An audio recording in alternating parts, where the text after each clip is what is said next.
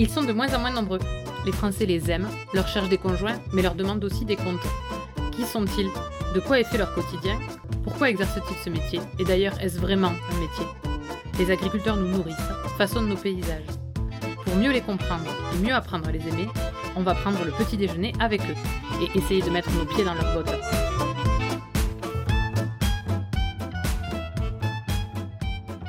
Cœur du vignoble de Marciac, j'ai rencontré Julien, quatrième génération de vignerons sur le domaine du Cross.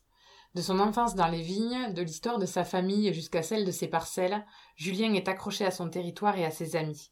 Il n'a jamais réussi à s'éloigner trop de ses terrasses et de sa vallée. Cette agriculture de coteaux permet à ses vins d'être plus complexes et de faire preuve de résilience face aux aléas climatiques. Julien travaille en famille avec son père Philippe et sa charismatique grand-mère Adrienne qui m'a accueilli ce jour-là. Même la construction de son domaine, de ses cuvées, de ses projets sont liés à ce terroir. Le principal cépage qu'il cultive, le mansois, date du XVe siècle. Certaines de ses vignes ont 120 ans, et pourtant, Julien a les deux pieds dans le monde actuel. Et on peut même trouver ses bouteilles à Times Square. Un matin de juillet, face au village de mon enfance, nous avons discuté hygiène, œnotourisme et vinification.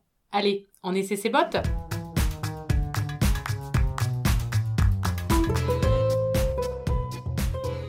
Bonjour Julien. Bonjour. Alors, est-ce que tu peux te présenter s'il te plaît? Je m'appelle Julien Tellier, j'ai 41 ans, donc je suis vigneron. Quel vigneron tu es?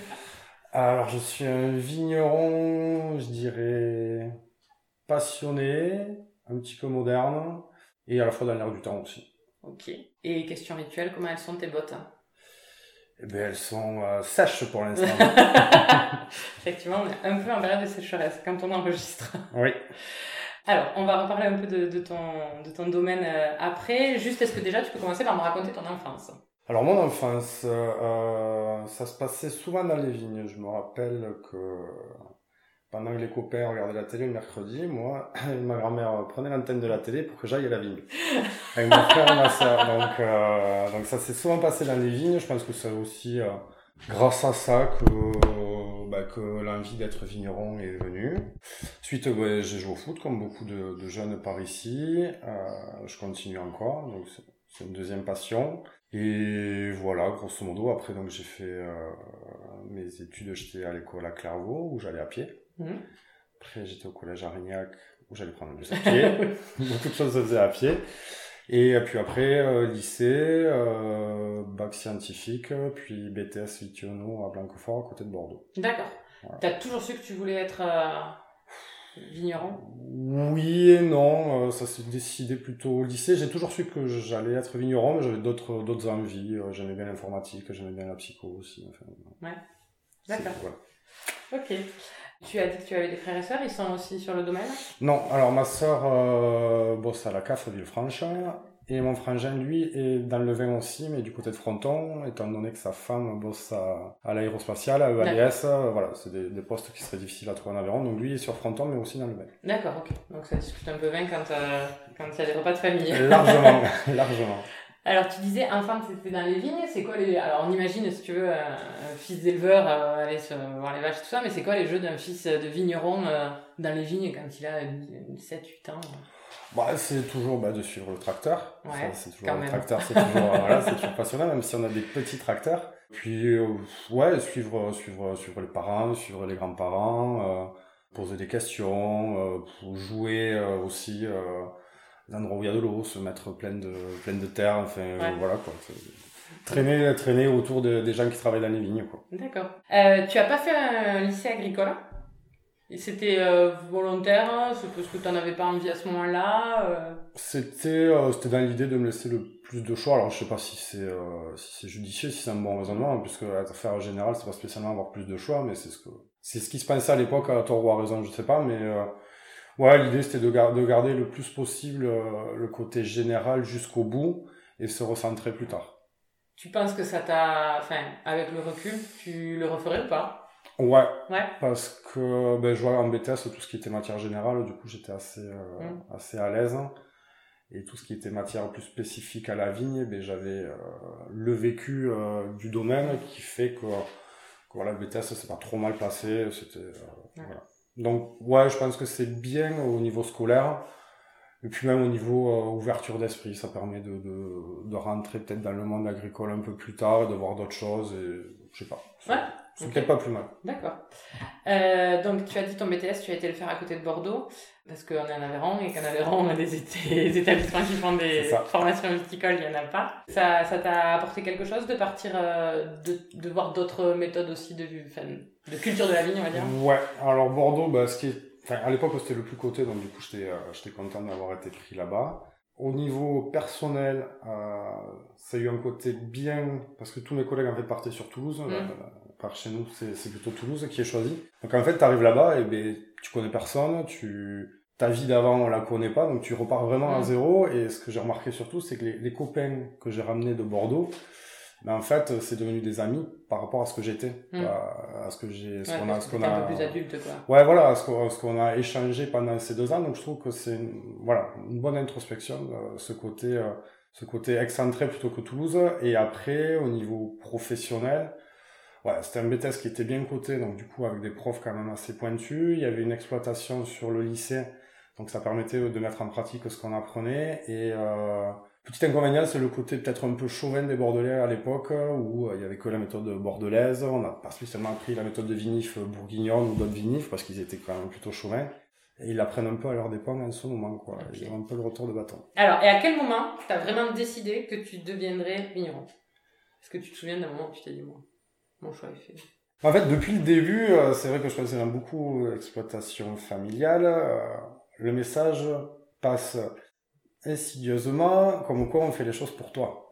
On plante des vignettes, ça sera pour toi. Ah donc, le, message passe et petit à petit, bon, mais ça rentre dans la tête. Donc on se dit, bon, ben, effectivement, euh, ça serait dommage tout ce travail qui est fait par les parents de pas prendre la suite. C'est pas être forcé à le faire, mais voilà, on voit l'aspect, enfin, on voit l'intérêt. Et puis c'est quand même euh, pratique aussi euh, quand on attaque d'avoir une exploitation qui est déjà viable, qui fonctionne bien. Donc quand est-ce je me le suis dit, je pense quand j'ai pris conscience euh, du travail, euh, enfin de ce que veut dire le travail, c'est-à-dire euh, gagner, enfin gagner un salaire, pouvoir vivre, avoir des activités, pouvoir construire une maison, acheter une voiture, tout un tas de choses. Je me suis dit que voilà, j'avais un outil qui était super. Donc j'avais pris conscience, je dirais, je sais pas, à l'âge de, 16-17 ans, quand on commence à avoir conscience du marché du travail, de, de ce que c'est que travailler, quoi. du coup, tu as fini ton BTS. Après, qu'est-ce que Qu'est-ce qui s'est passé? Enfin, Comment t'as cheminé dans la vie? Après le BTS, euh, il y, a, y, a, beaucoup de, de, de, jeunes qui, une fois qu'ils ont fini le BTS, partent à l'étranger. Parce que la viticulture, ça permet d'ouvrir pas mal de portes pour les vinifier dans, dans des pays un peu exotiques. Mais moi, je l'ai pas fait. Parce que... ça, ça sent le petit regret quand même. Ouais. Sur le moment, en fait, je regrettais pas parce que j'étais tellement enraciné. J'avais mes collègues à Cassagne, j'avais le foot, donc j'avais envie de revenir. Et puis Bordeaux, c'est vrai que c'était plat et les, les, les, me manquaient un peu. Donc à ce moment-là, je l'ai pas fait. Et puis après est arrivé le moment où ma grand-mère qui était dans le GAEC a dû partir à la retraite euh, par rapport à, l'âge qu'elle avait. Du coup, il restait mon père et ma mère en GAEC et ils pouvaient rester, je crois, qu'un an euh, en GAEC mari et femme. Donc je me suis installé. Donc euh, donc ça, ça devait être en 2004. Donc je me suis installé et puis après, ben, une fois que j'étais installé, j'ai pris ma place euh, dans le GAEC. Donc donc au niveau du travail, tout ça, le, rythme s'est fait comme ça. Et puis après, je suis pas parti. Donc le regret, il serait peut-être maintenant où j'arriverais plus facilement à aller faire le tour du monde. Mais à ce moment-là, ben, j'en avais pas envie. Donc, euh, donc je l'ai pas fait. Ouais, donc c'est pas vraiment un regret, quoi. Non, c'est pas vraiment un regret. Non, non. Tu t'es installé en 2004, ça veut dire à quel âge? Ça fait quoi Ça, ça fait euh, 23 ans. D'accord. 23 ans, ouais. Justement, au moment où tu tu t'installes là, est-ce qu'il y a un moment où tu t'es vraiment senti, euh, enfin ça y est, t'étais devenu vigneron, quoi? T'as as senti euh, que... Alors, peut-être pas au moment de l'installation, parce qu'au début, euh... déjà avant de m'installer, au moment des vendages, euh, je me retrouvais euh, chef d'équipe. Alors souvent à devoir euh, gérer, entre guillemets, souvent des personnes plus âgées que moi, et je dirais d'une autre culture, parce que les vendages, des fois, c'est des personnes qui sont habituées à être un peu itinérants, qui ont le chien, enfin voilà, une culture un peu différente, donc c'était pas évident. Donc au début, j'étais dans les vignes, et en fait, là où je me suis senti vraiment vigneron, je pense, c'est sur les, euh, la première vinification. Où on s'est dit avec mon père, bon, mais on a trouvé quelqu'un d'autre pour encadrer l'équipe, pour prendre le tracteur. Euh, toi, tu vas rester à la cave et puis on va faire le vin, on va faire le vin tous les deux. avec ma mère qui est encore là, ma grand-mère aussi qui file encore un coup de même, ça je pense qu'on y reviendra. et euh, ouais, je pense ouais, c'est surtout euh, sur la première vinif où je me suis dit bon mais là ça y est, j'y suis. Ouais. À ce moment-là, euh, est-ce que tu te, tu pourrais nous dire qui t'a donné le meilleur conseil et quel était ce conseil?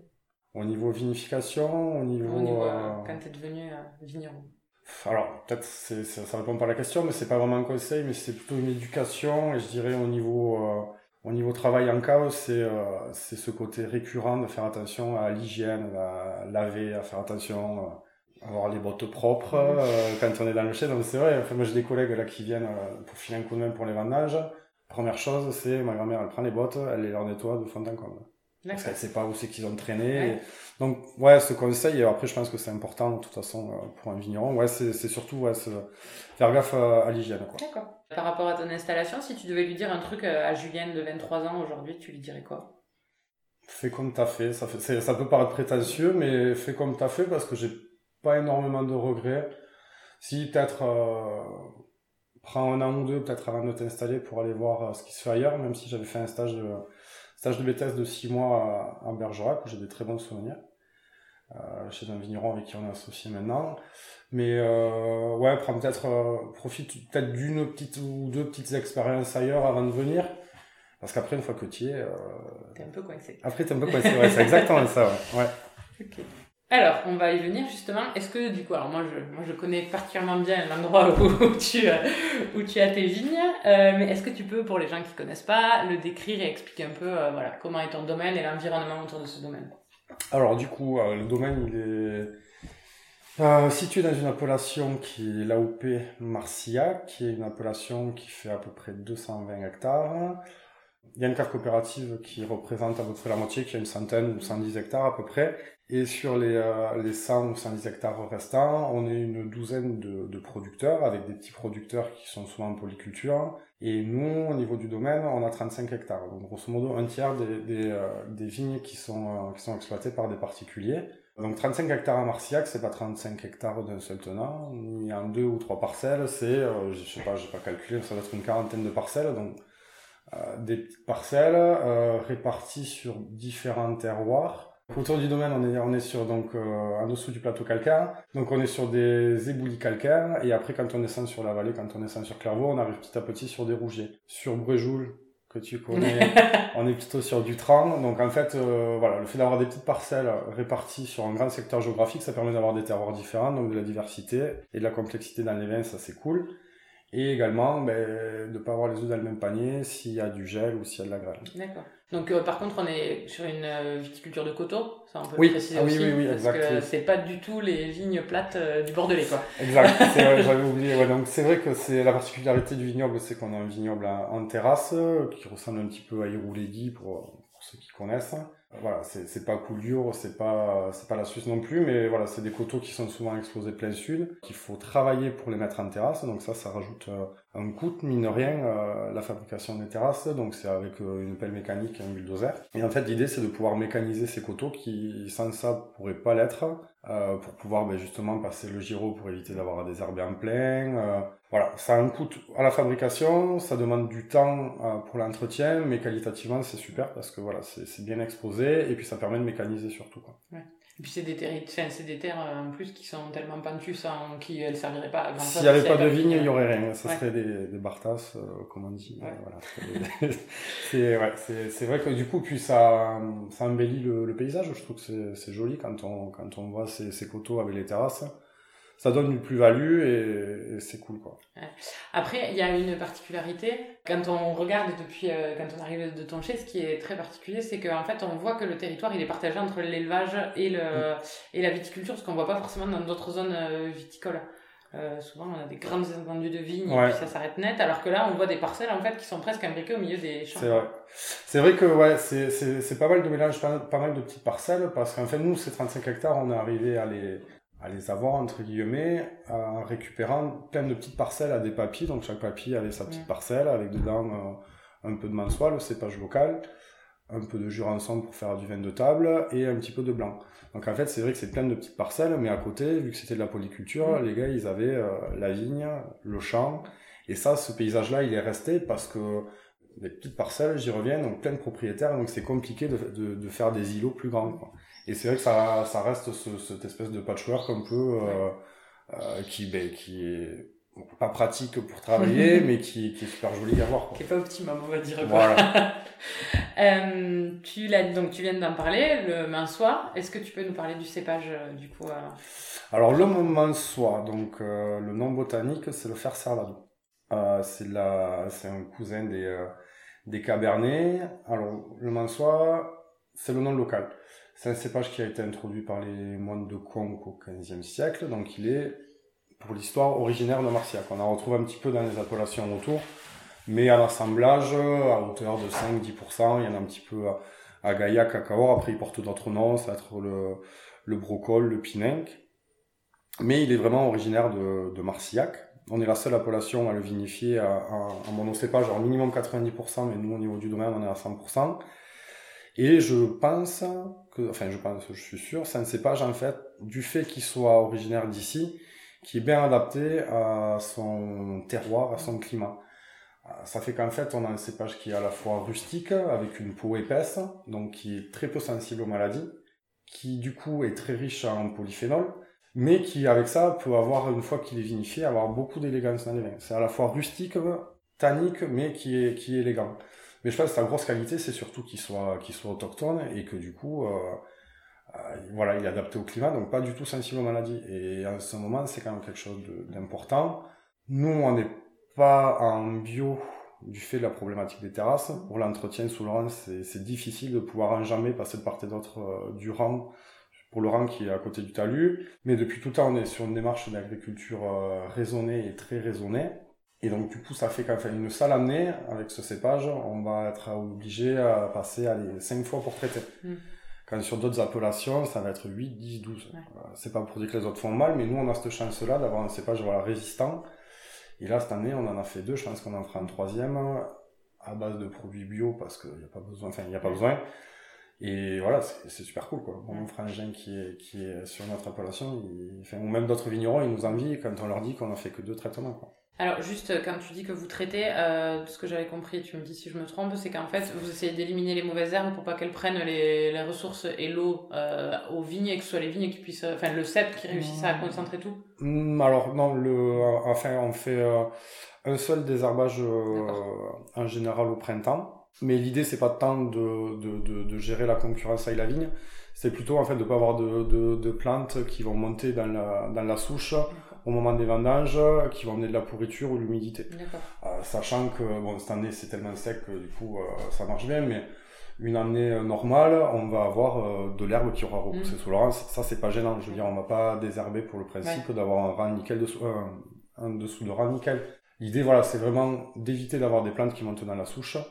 Et voilà, basta quoi. D'accord, ok. Tu dis que justement le, le minçois il est très adapté au climat. Euh, Est-ce que vous constatez malgré tout que, enfin, d'autres vignerons que j'ai été voir me disaient que en fait euh, à cause du changement climatique euh, ils se rendent compte qu'ils sont obligés d'aller sur des cépages un peu nouveaux ou qu'il y a des appellations qui se posent la question de, de, de prendre de nouveaux cépages parce que mmh. en fait euh, plus résistants aux, aux, nouvelles conditions climatiques est-ce que vous constatez aussi sur le minçois que ça commence à, à tiquer un peu ou pour l'instant il résiste bien?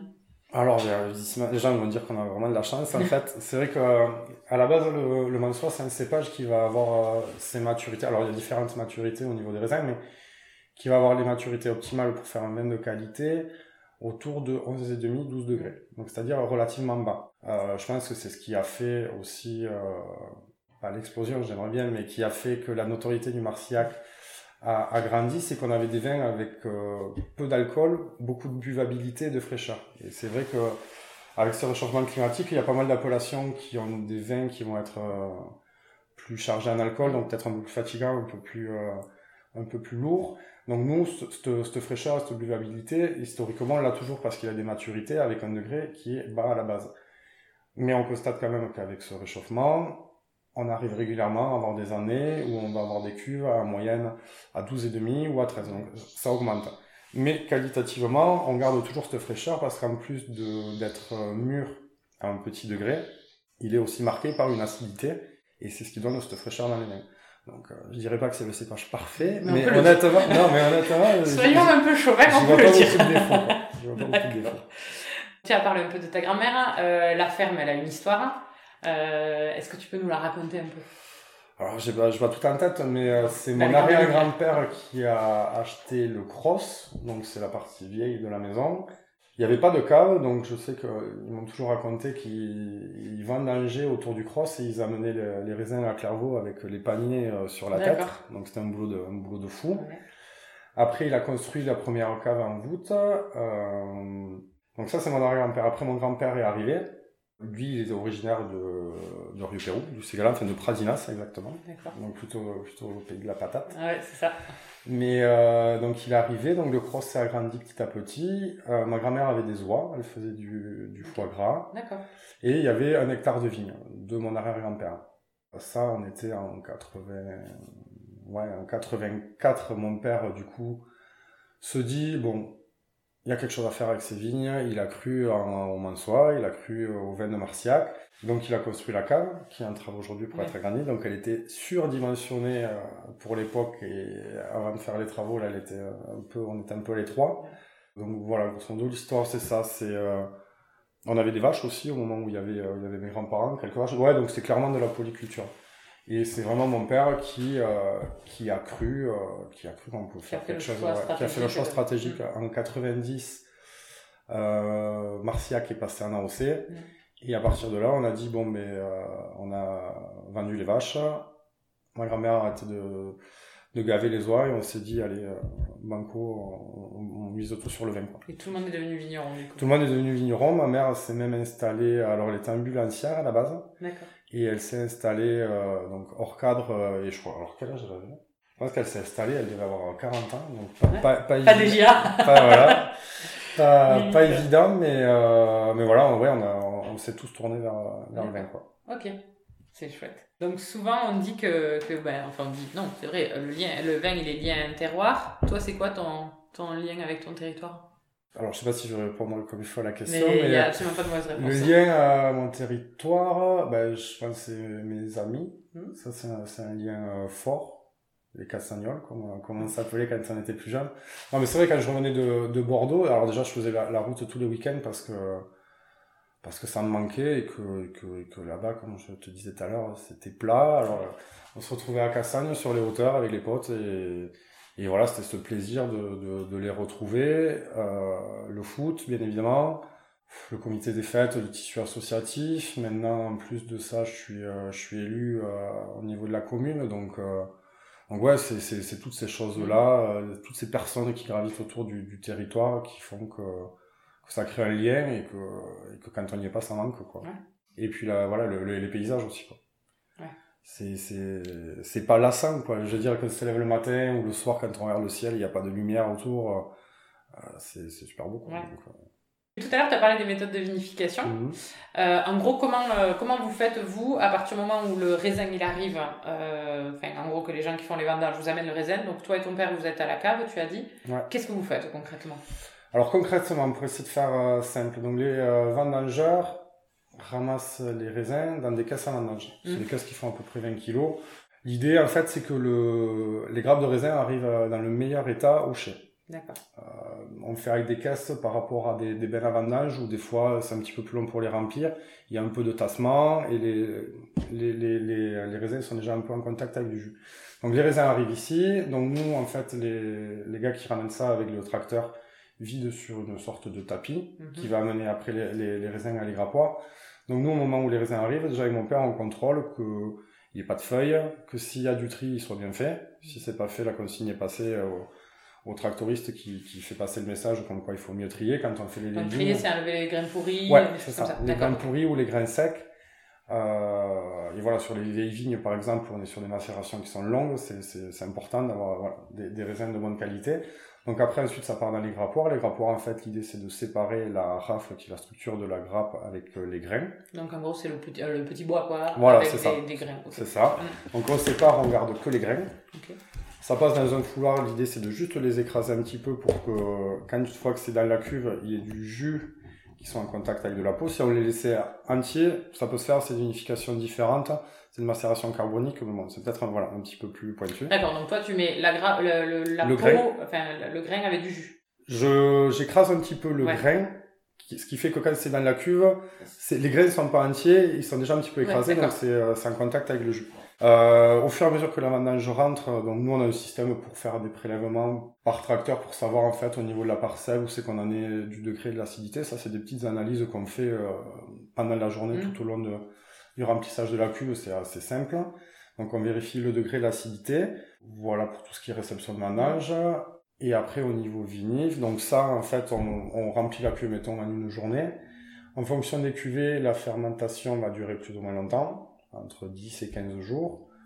Euh, donc la, fermentation, c'est le moment où tu touches pas, tu laisses faire... Euh, si, justement. Alors, qu'est-ce que tu fais En fait, euh, pour, pour, essayer de rester simple, euh, le raisin arrive à la cave avec une certaine densité, et jusqu'à une densité inférieure on peut travailler, donc c'est-à-dire travailler, on va faire tout ce qu'on appelle le pigeage, remontage, délestage. Donc nous, on travaille avec un système quand même inventé mon père. En fait, il y a des barres à l'intérieur de la cuve et euh, on vide le jus par en bas. Donc le chapeau de mar, en fait, le chapeau de mar, c'est toutes les peaux de raisin qui, euh, qui remontent grâce au dégagement du gaz carbonique, mm-hmm. qui durcissent en haut de la cuve. Et le fait de prendre le jus en bas, ce chapeau de mar va se fractionner sur, les, sur ces barres et quand on renvoie le jus par en haut, il se refractionne en remontant. Donc ça, c'est l'équivalent d'un pigeage. D'accord, donc en fait, tu as cette espèce de chapeau un peu solide qui se fait, tu prends du jus en haut, tu en renvoies en haut, ça évite... Je ça permet en bas, je renvoie en haut. Voilà. Ça permet que le que l'espèce de croûte se casse et que le jus repasse au travers. Exactement. T'es parfaite. non, j'écoute. Non, non, mais c'est ouais, c'est tout à fait ça. Et l'idée, en fait, c'est de faire passer le jus à travers ce chapeau marc, parce que dans ce chapeau, il y a les peaux, donc mm. il y a tout ce qui est couleur, tout ce mm. qui est tanin, tout ce qui est anthocyanes, tout ce qui va donner la, la structure du vin. Donc ça, on le fait en fonction du millésime ou de ce qu'on veut, on, le faire, on va le faire plus ou moins longtemps. Mmh. Et ensuite, sur les vieilles vignes, on va avoir une phase de macération un petit peu plus longue, qu'on appelle un peu comme une infusion, où on va immerger la cuve. Donc on va mettre du jus jusqu'à rabord pour que le, ce jus passe mais lentement, sans mmh. trituration, sans faire de remontage, à travers ce chapeau. Et l'idée aussi, c'est de ne pas le laisser au contact de l'air pour pas que ça mmh. pique. Tout au long des vendages, ce qui est important, c'est de suivre l'évolution de cette fermentation. Donc je reviens encore une fois à ma grand-mère. Mais quand j'arrive à la cave, tous les matins, elle m'a pris la densité, la température de tous les cuves. Ça fait que comme ça, moi, j'arrive, je, sais que là, on va pouvoir faire un délestage, ou là, on va être à 1030 ou 1020 en densité, on va calmer le jeu. Donc ça, c'est cool. Mine de rien, c'est du boulot. Euh, elle se lève elle le matin. Lève hyper tôt, du elle se lève hyper tôt. Euh, sans compter qu'elle se lève aussi la nuit pour surveiller les cuves quand elles débordent. ça, c'est voilà. Donc c'est très pratique. très pratique. Ensuite, euh, on va passer. Une fois que la fermentation alcoolique est terminée, on va ce qu'on appelle le couler ou décuver. Ça fait toujours marrer les potes quand je leur dis que je vais décuver. Euh, donc l'idée là en fait c'est de retirer le jus qui est déjà du vin et de presser ce chapeau de mar euh, dans le pressoir pour récupérer le premier vin et le deuxième vin qu'on appelle vin de presse qu'on met à part pas parce qu'il est plus mauvais mais parce qu'il est peut-être plus riche en tanin parce qu'on a, on a serré un petit peu plus fort. Et ensuite, ce vin-là va être remis en cuve, remis à température aux alentours des 23 degrés pour que la deuxième fermentation, la fermentation malolactique, se fasse. Là, pour le coup, c'est pas des levures, c'est des bactéries qui mmh. interviennent. Et c'est euh, donc transformer l'acide malique en acide lactique. Et gustativement, c'est une désacidification naturelle. D'accord. Et ça, ça se fait, euh, ça se fait tout seul. D'accord. Voilà, faut juste remettre le, le, vin à température. Alors, je sais qu'il y a des petits vignerons qui n'ont pas léché climatisé. En général, ils attendent au printemps que les températures remontent pour que ça se fasse, mais ça pose pas de, pose pas de soucis. Et une fois que tout ça est fait, il y a tout ce qui est euh, préparation des vins avant la mise, ça va être un collage, ça va être tout un tas de choses. Sur le San del Pays, c'est mis en bouteille rapidement, et sur les vieilles vignes, après on part sur de l'élevage dans des, tonneaux, dans des vieux foudres que mon père a récupéré avec les parcelles. Mmh des papiers parce qu'ils avaient leur vigne, leur tonneau et voilà, donc on les récupère. Ouais, ok. Et euh, est-ce que justement tu as dit, donc il y a plusieurs cuvées évidemment, euh, est-ce que tes cuvées elles dépendent de, tes parcelles? Donc quand tu vendanges, tu te dis on fait euh, la parcelle X, je sais que ce, ce raisin-là va me servir à faire la cuvée San del País. Mm. Ou est-ce que finalement ça va être en fonction des qualités du vin ou de l'état de la vigne que ça va, enfin de la vieillesse de la vigne? Euh, ben, Nous, parce qu'on a fait ce choix-là, ça, ça va dépendre euh, ouais, des parcelles. Comme tu dis, on va commencer le vendange avec la cuvée euh, San País où on est sur des vignes jeunes mais qui ont une trentaine d'années, donc pas, pas, pas, très jeunes mais plutôt plus jeunes. Et après on a le cuvée vieille vigne où là pour le coup c'est vraiment conditionné par l'âge des vignes. Alors on n'est pas un emprunt mais c'est des vignes qui ont en moyenne 70 ans. Donc c'est vrai que régulièrement tous les ans les, les, mêmes parcelles vont aller dans le San del País d'autres dans les vieilles vignes et d'autres dans la cuvée les rougiers. Parce que euh, l'âge des vignes fait qu'on a des maturités différentes et que, et que ce, cet ordre-là convient bien à l'exploitation. Les vendanges se déroulent sur 25 jours. Donc à 25 jours, on a des vignes qui peuvent arriver à, maturité, qui n'étaient pas en début de vendange. D'accord. 70 ans pour des vignes, je me rends pas compte, c'est vieux, c'est très vieux. C'est très vieux, il y en a même qui ont été plantés en 1900. Oui, donc, donc 100 ans. Ouais, ouais, ouais. Et euh, oui, oui, je pense que c'est très vieux. Après, euh, bah, elles le rendent bien parce que qualitativement, enfin, en cave, si on vient déguster quelqu'un qui sait pas, qui va déguster mm. la cuve de vieille vigne, il va forcément tiquer dessus parce que parce qu'il y a plus de il y a plus de matière, il y a plus de mm. voilà. Je trouve que les vieilles vignes le, rendent bien quoi. Après, au niveau de la conduite du vignoble, c'est vrai que c'est un peu plus compliqué, mais voilà, il faut les respecter comme les personnes âgées. Au niveau des rendements, naturellement, c'est moins important. Ça, il fait aussi pour la qualité, mais on les relève, on les lichonne, voilà. D'accord. Mais je trouve que c'est top, quoi. Je... Et sur les petites parcelles, justement, que tu vous avez récupéré des petits papis, tu expliquais tout à l'heure qu'il y avait du mansois, mm. du jurançon. Vous avez du coup arraché du jurançon, remis du mansois, parce que tu dis que vous êtes en 100% mansois 100% mansois pour les vins en AOP. Euh, on fait un petit peu de vin en vrac. D'accord. Où justement, on met ces jurançons petit à petit. Euh, voilà, l'idée c'est de restructurer un petit peu le vignoble d'arracher ces, ces ensemble pour mettre, euh, pour mettre du mansoir. Sur ton domaine, tu proposes des dégustations. Euh, tu es même en train de construire euh, une structure qui permet de voir toute la, beauté du paysage du Vallon de Marciac. Pourquoi c'est important pour toi de communiquer directement avec, avec les gens qui peuvent acheter tes vins? Alors c'est important parce que ben, je trouve que ça rejoint un petit peu les questions de départ, mais ce métier, ce qui est bien, c'est qu'on maîtrise, enfin, on maîtrise tout de A à Z. Le fait d'être producteur, producteur indépendant, on on a le fruit de notre travail. On vend les bouteilles directement et on a le, rendu du client, euh, bon ou mauvais. Euh. et je trouve que ça, c'est hyper valorisant. Faire un produit euh, à soi et le vendre, le mettre, le soumettre en fait au jugement du client, je trouve ça top. Le, bâtiment qu'on fait, ouais, l'idée c'est de développer, de développer vraiment le, le no-tourisme parce que en fait, on est au centre d'un triangle, je trouve qu'il est pas trop mal sur l'Aveyron, de Belcastel, Conques, Bournazel, enfin un peu une route des châteaux.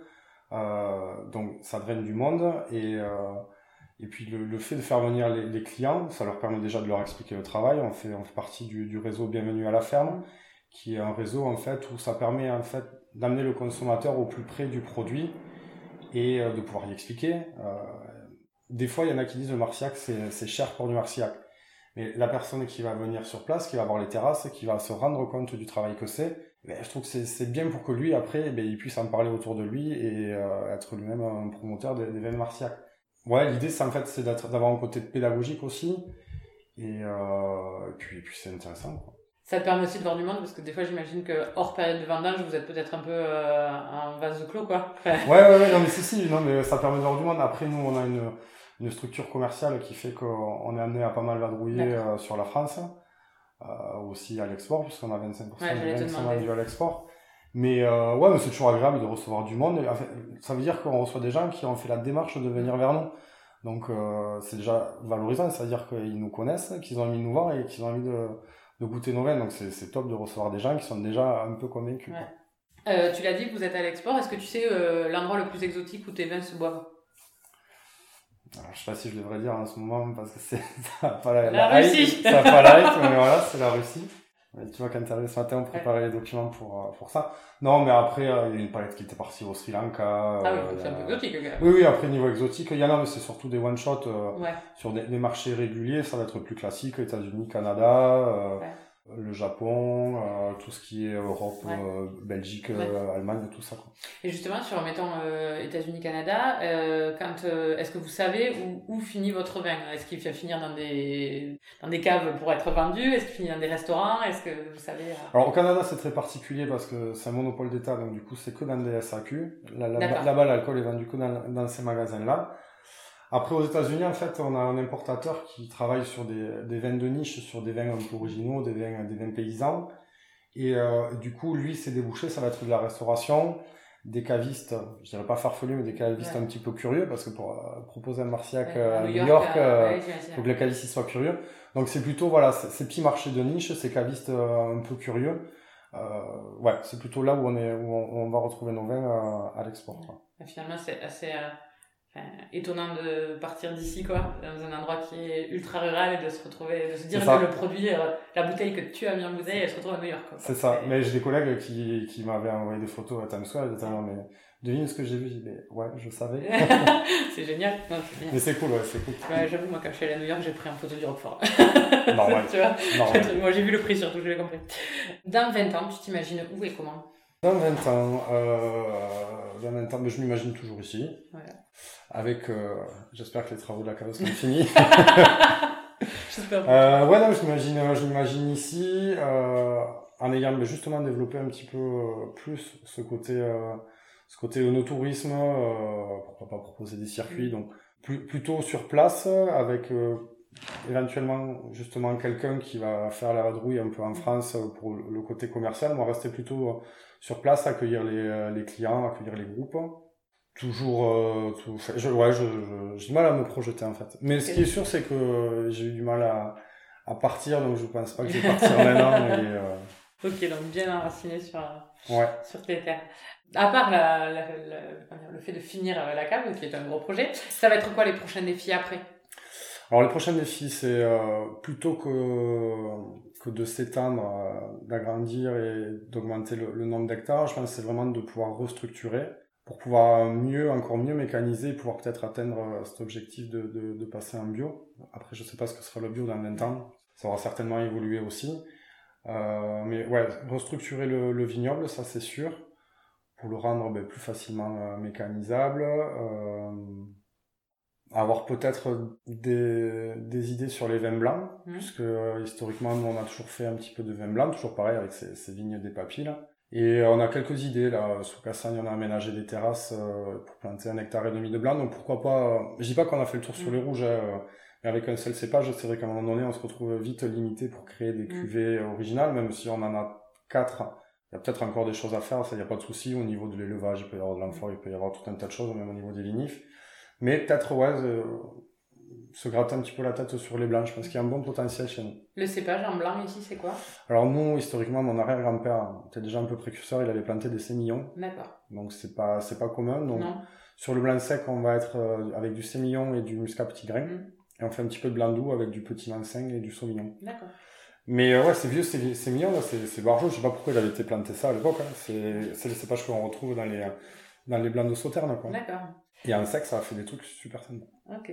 Tu as dit que vous envisagiez peut-être de passer en bio. Euh, Est-ce que tu sens que c'est euh, que commercialement il y a une appétence pour les vins bio? Est-ce que techniquement il y a des choses qui sont euh... Enfin pourquoi vous pourquoi c'est Ouais, ça reste en fait? Alors moi je je, ça, ça faut pas le dire comme ça, mais je pense qu'il faut passer en bio parce que commercialement il y a une réelle demande, ça c'est sûr. Après est-ce que moi je suis entièrement convaincu par le bio? Pas spécialement. J'ai des collègues qui sont en bio, qui vont passer 14 fois pour traiter. Euh, moi, je passe que trois fois. Au niveau empreinte carbone, mm. je me pose des questions. Au niveau tassement des sols, au niveau euh, résidus, euh, bon, voilà, je, je suis largement pas un spécialiste et je pense que personne ne fait parfait. Le plus important, c'est de, de connaître son climat, son terroir, son cépage et de faire au mieux. Alors, on peut toujours faire mieux, ça c'est sûr, mais je pense que les bio peuvent aussi faire mieux.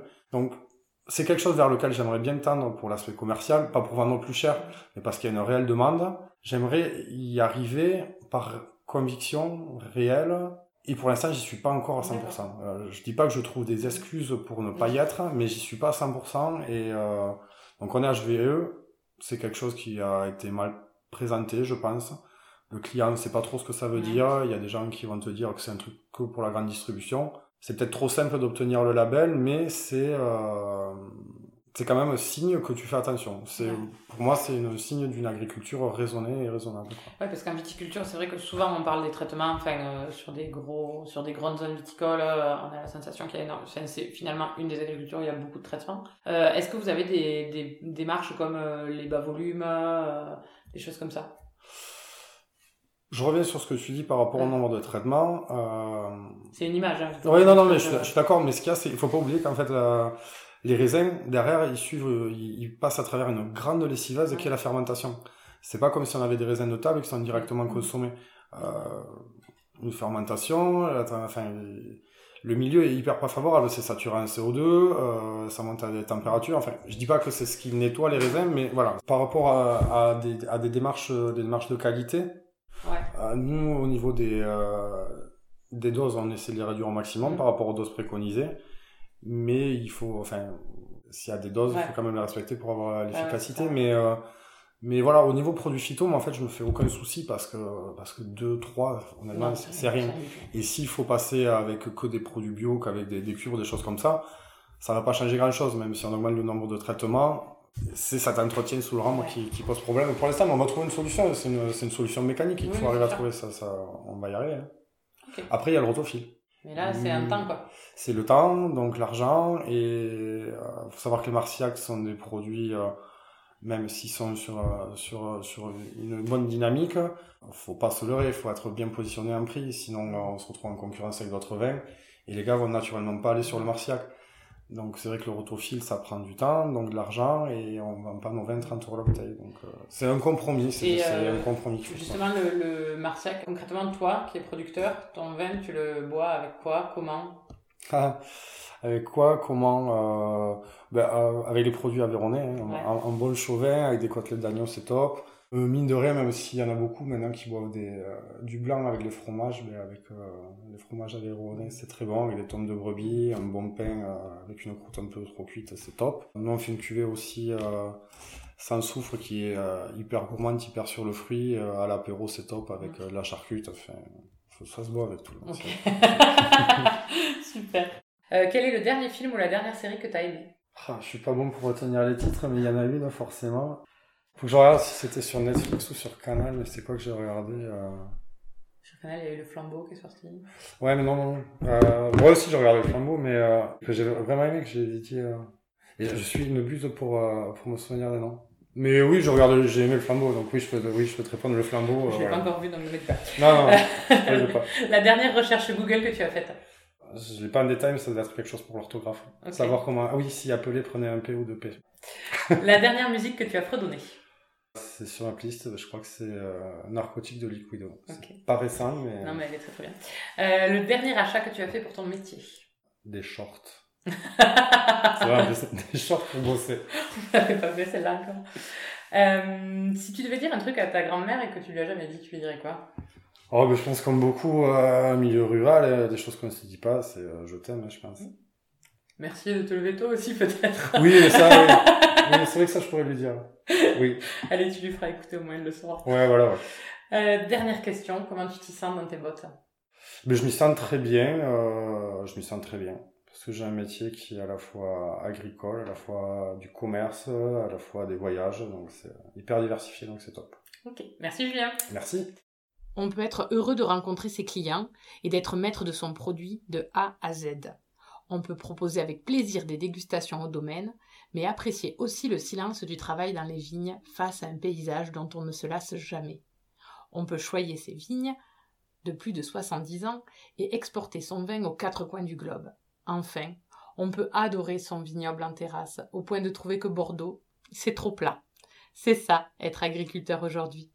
Cet été, nous allons laisser les bottes tranquilles au profit des tongs. On se retrouve en septembre pour de nouvelles rencontres, de nouvelles bottes. En attendant, si vous aimez le podcast, n'hésitez pas à en parler autour de vous et à nous faire vos retours sur les réseaux sociaux. Merci infiniment à vous tous de nous écouter. À bientôt dans de nouvelles bottes.